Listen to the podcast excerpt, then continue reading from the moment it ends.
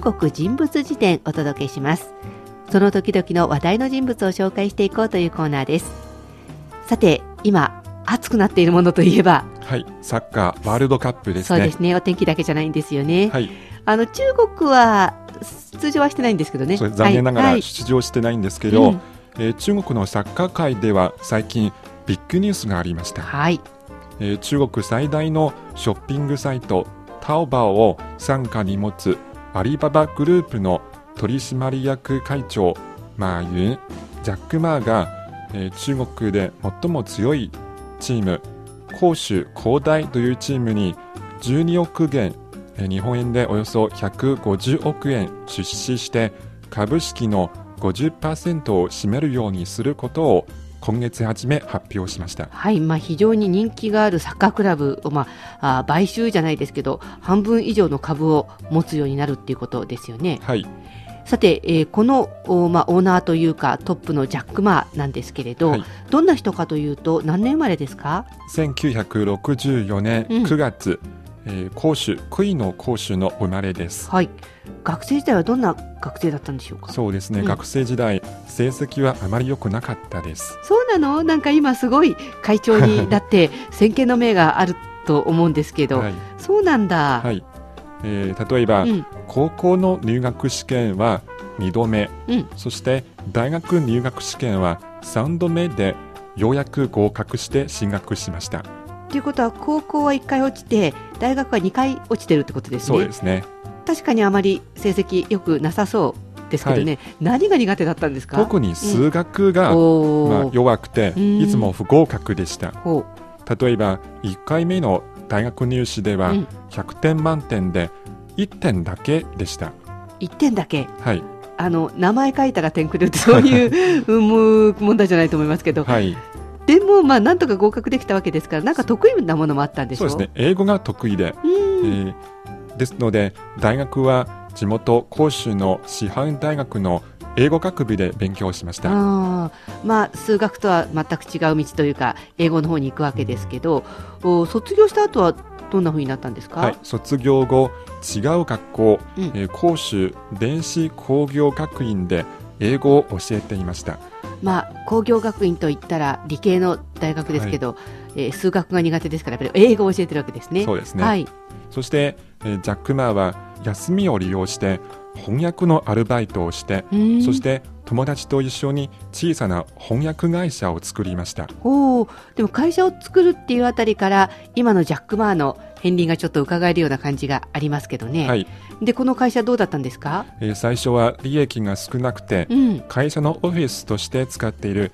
部屋の家賃も払えないくらいでした。となるとこれなんかやめたくなっちゃいますよね。そうですね。ですので続けるかどうかみんな結構悩んでいました、うんうんうん。でもジャック・マーは商売などをしてお金を儲けて翻訳会社に当てていました。あつまり翻訳会社ではお金が回っていかないので商売してお金を充当したと。それだけこの翻訳会社に思い入れがあったんですね。そうですね、えー実はその翻訳会社ははい。今、広州の最大の翻訳会社になりました。すごいね、はい。やめなくてよかったね。そうですね、えーその当時を振り返ってジャック・マーは翻訳通訳の需要がとても大きかったのでやっていけばきっと成功すると思ったというふうに言っています。はあ、まあ数学はとっても苦手だったようですけどこういう意味の計算はうまくできる人だったってことですよね。そうですね。はい、この翻訳会社じゃなくてやっぱりジャック・マーアリババっていうと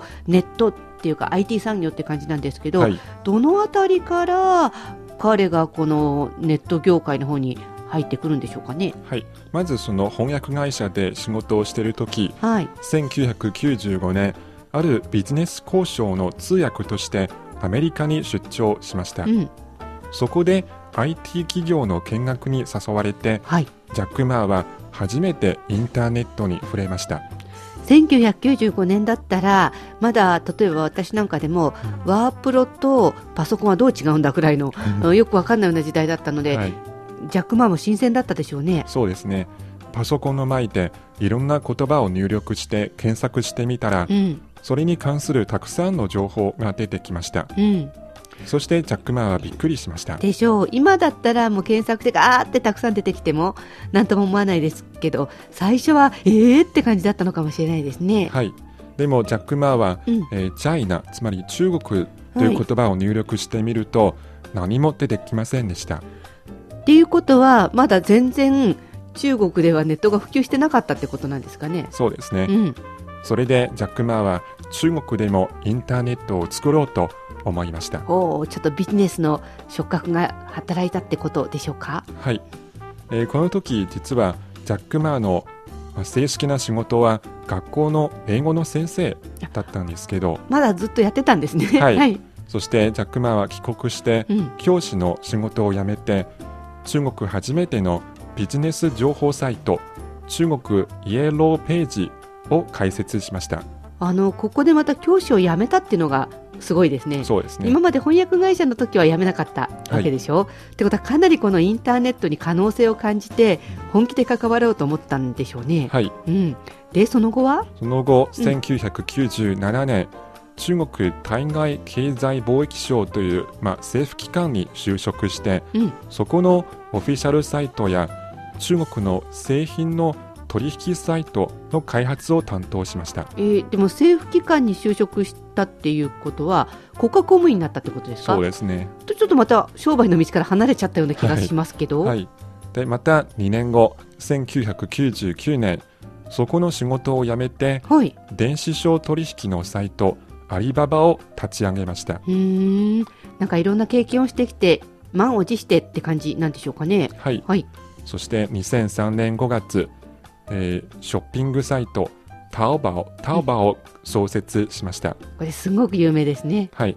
そのタオバオですけど現在の登録者数は5億人はい、います。そして2011年の取引額は6100億元。はい、日本円にしますとおよそ10兆円になりますすごい規模ですね。はい、これは中国のネットショッピングの市場シェアの80%にもなっています。なんかもう一人勝ちっていう感じですよね。8割まで取ってたらね。はい、そして、そして2005年、えーアリババグループは世界最大のポータルサイトヤフーの中国でのすべての事業を買収して中国最大のネット会社になりました。うん、そしてアリババはヤフー、アマゾンと並んで世界の大手になりました。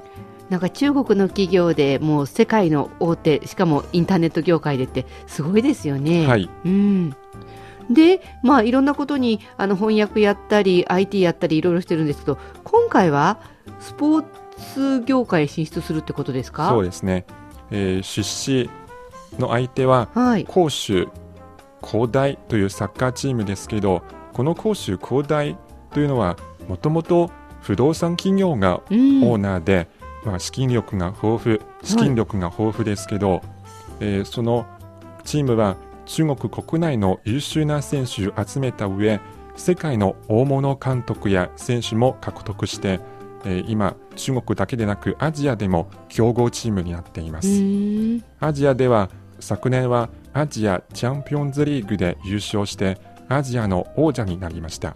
で今回アリババのジャック・マーが、まあ、出資を決めたっていうことで資金面ではさらにこのチーム潤ってくるってことですよね。そうですね。だから資金面にさらに余裕ができて、うん、えー将来もっと期待できますあね。いい選手はあっちからこっちから引っ張ってきたりとかいうことですかね。そうですね。なるほどこのジャック・マーとそれから講師の広大というサッカーのチームちょっと目が離せないっていう感じでしょうかね。はい今回の人物辞典はアリババグループの取締役会長ジャック・マーをご紹介しました。